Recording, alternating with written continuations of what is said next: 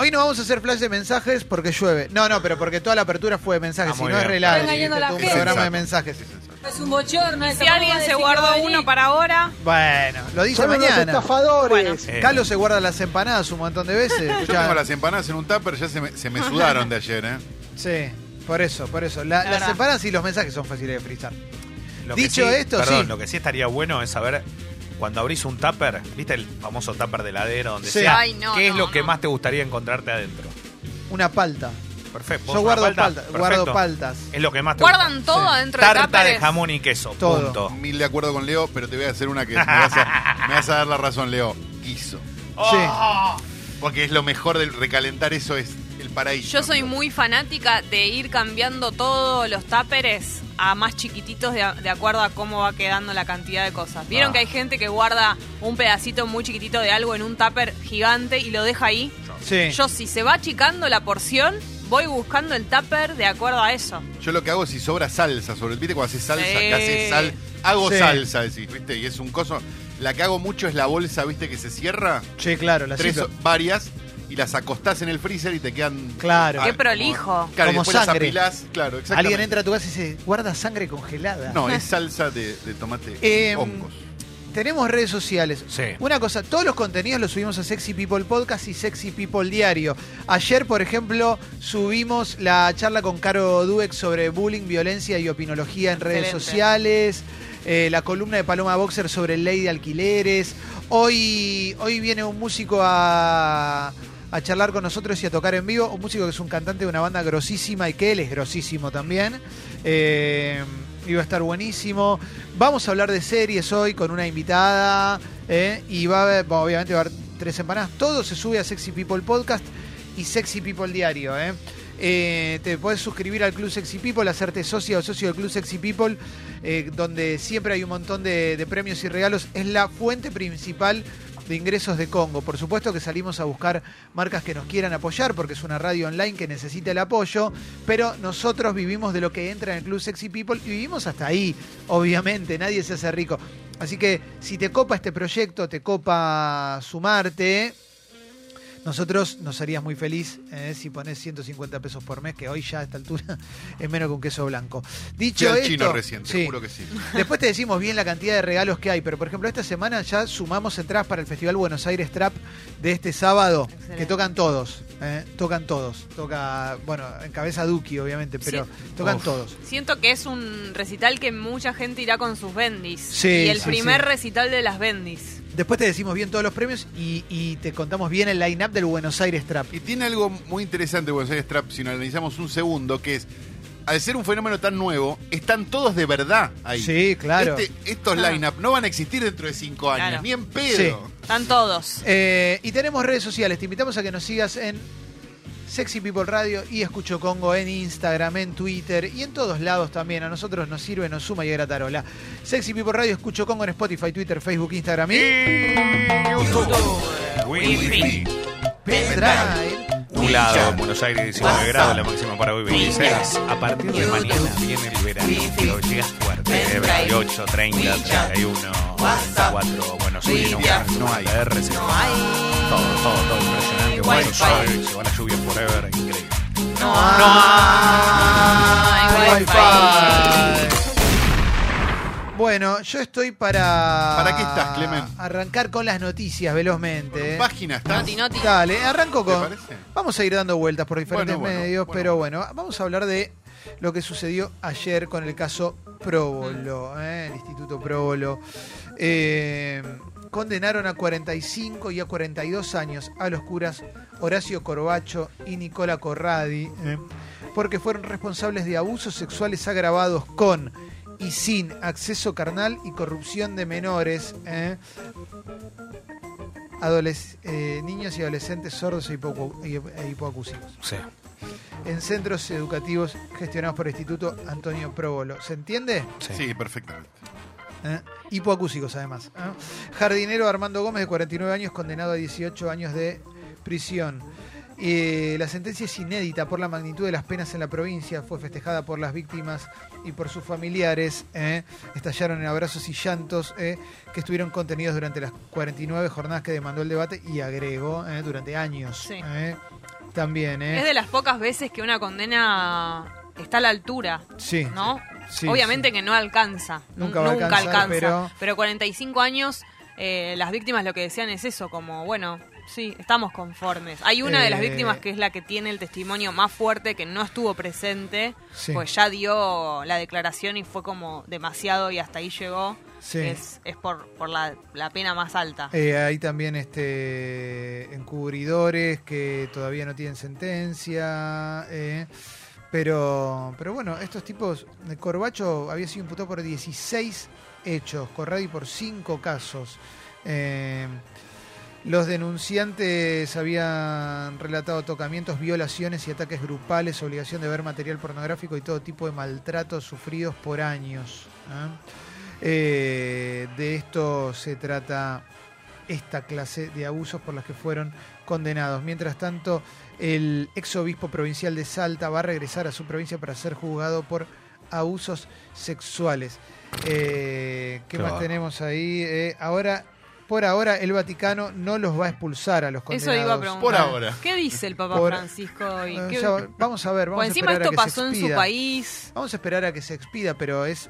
A mí, lo decimos siempre, me sigue sorprendiendo eh, la tendencia hacia el abuso y las violaciones a, menores y hacia, la pedofilia por parte de los representantes del clero, aquellos que supuestamente son los intermediarios entre eh, el Dios en el que vos crees en caso de que seas católica, católico y vos. Son personas que suelen ser de confianza y en base a eso de confianza para aquellas personas que son Sí. creyentes, a quien se le van a contar un montón de secretos porque son los que van a decidir si Dios te puede perdonar o no y sin embargo, y sin embargo, hay una gran cantidad es una es un porcentaje altísimo de abusos y de violaciones. No es que pasó una vez, no es que fue uno, todo el tiempo te enterás un caso nuevo. Yo la verdad eh, debería no sorprenderme, pero este nivel de, de perversión, de abuso y de, y de maldad eh, me sorprende. Y en este caso con chicos y chicas hipoacúsicos. ¿eh? Creo que también es- tiene que ver con los tiempos que corren, ¿no? Me parece que este tipo de denuncias están apareciendo más ahora Porque que se antes. animan. Exacto, y está buenísimo. Sí. Y nos vamos a- seguramente nos enteremos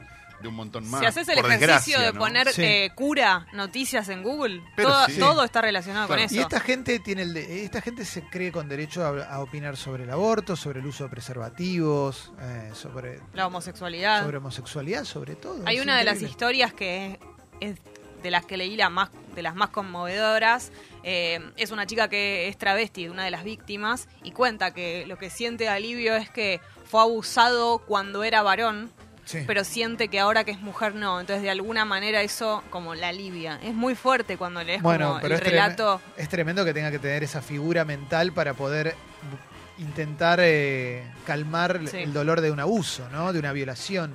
De parte de la gente que te tenía que cuidar, es terrible, es monstruoso. Y esperamos el editorial del Monseñor Aguer este, condenando esto como condenó el libro de Luciana Pecker. No, es increíble. Bueno, eso, eso es otro señor, creo que... el- Bueno, no importa. Eh, sigo. Ahora estoy en página 11 y ahora vamos a pasar a todos los demás Es medios. muy importante, perdón, digo, más Sí. allá de polarizar todo, después estas cosas son muy importantes para pensar de qué lado estás con las decisiones importantes y las leyes y quiénes están de Sí. tu lado y quiénes están del otro. O sea, em, acordate de esto después. Alberto Fernández ya anunció que el 6 de diciembre va a anunciar el gabinete, pero se siguen mencionando nombres y confirmando. ¿eh? Carlos Caserio, senador por Córdoba, eh, está ahí de ser confirmado como ministro de Transporte y Ginés González García volverá a Salud, que volvería a ser, volverá a ser un ministerio. ¿eh? Recordemos que hoy es una secretaría, fue parte de los ministerios degradados a secretaría, hoy ni siquiera tienen un reemplazante para Rubinstein. Mm. Diciembre llegará con un nuevo aumento de nafta. ¿eh? Claro. La premium va a superar los 60 pesos. ¿eh? Según un informe, hay 51% de adultos con un crédito a pagar. Vivir en la ciudad será un poco más caro todos los meses. El ABL va a aumentar mensualmente, se ajustará a la inflación. ¿eh? Eh, Se a ajusta ver. todo menos los salarios, bien, ¿eh? Sí, sí, sí. José Alperovich pidió licencia como senador después de la denuncia por violación eh, que le hizo su sobrina segunda. eh.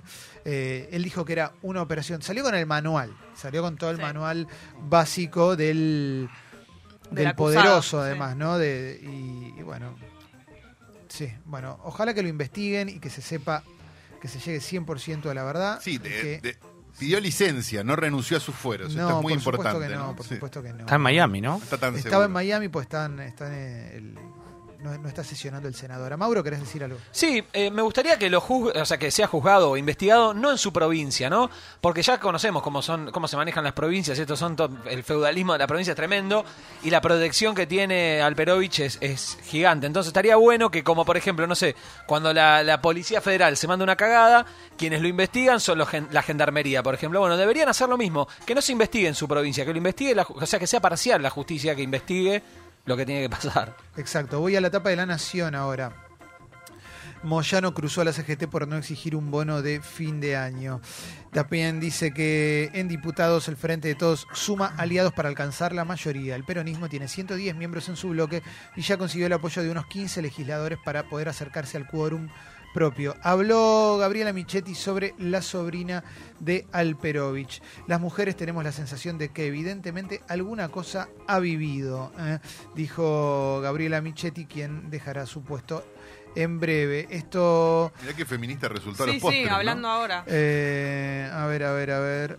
Inmediatamente pusimos en marcha del protocolo, el protocolo del Congreso para actuar en casos en los que tengamos denuncias de este estilo. ¿eh? Esto creo que se lo dijo a Viviana Canosa ¿eh? en Canal 9. Bueno, sigo eh, con más cositas. ¿eh?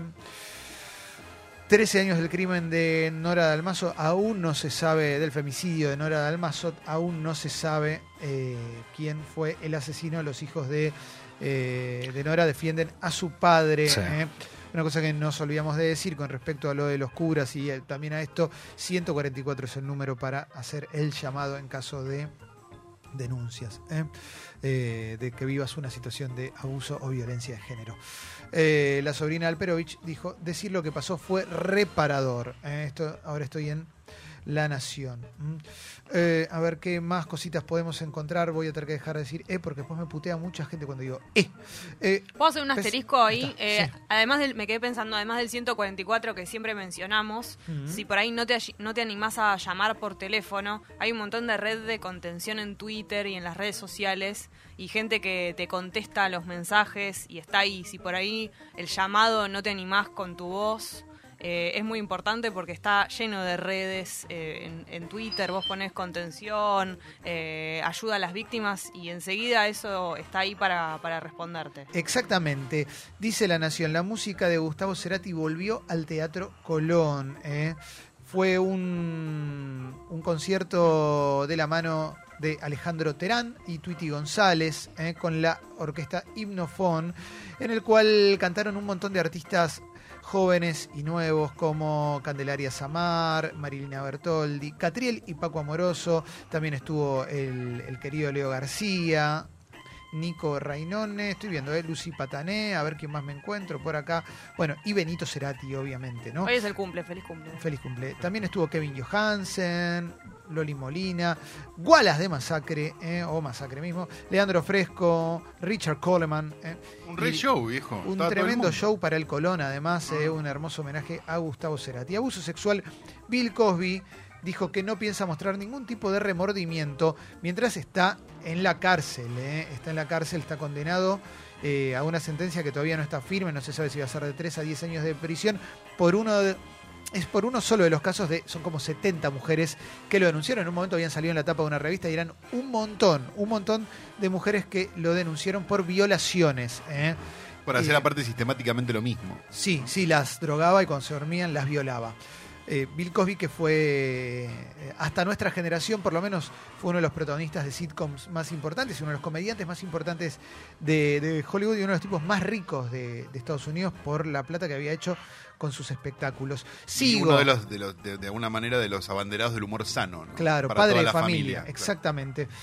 Control cambiario, dice Infobae. Bancos internacionales creen, creen que puede volver el impuesto a las compras con tarjeta en el exterior. Mira, Creen, pero es tapa bien grande de Infobae, lo escribió el mismo periodista que decía que si Macri se quedaba, el dólar se quedaba y si venían otros, el dólar subía. Eh, es una nota medio para asustarnos. ¿Puede suceder o no? Eh, la verdad que ya con este contexto puede pasar cualquier cosa. pero es un creen, vamos a ver, ¿no? Vamos a más noticias. Alberto Fernández analiza postergar el debate del aborto para evitar otro roce con el Papa. La oscura historia del creador de Bikram Yoga, el gurú de famosos que abusaba de sus alumnas. Esto es un documental que está promocionando Netflix ahora. Se ve que alguien lo vio y, y te lo cuenta en esta nota. Casi lo veo ayer, pero Mirá. terminé viendo otro que después lo comentaremos cuando tenga un poquito más de espacio eh, o en la apertura de mañana o cuando sea. Eh, ¿Qué más tenemos? Eh, Mauricio Macri visitó a Jorge Lanata, quien continúa internado. Eh, sigue internado Jorge Lanata, Sí. tiene la salud muy frágil.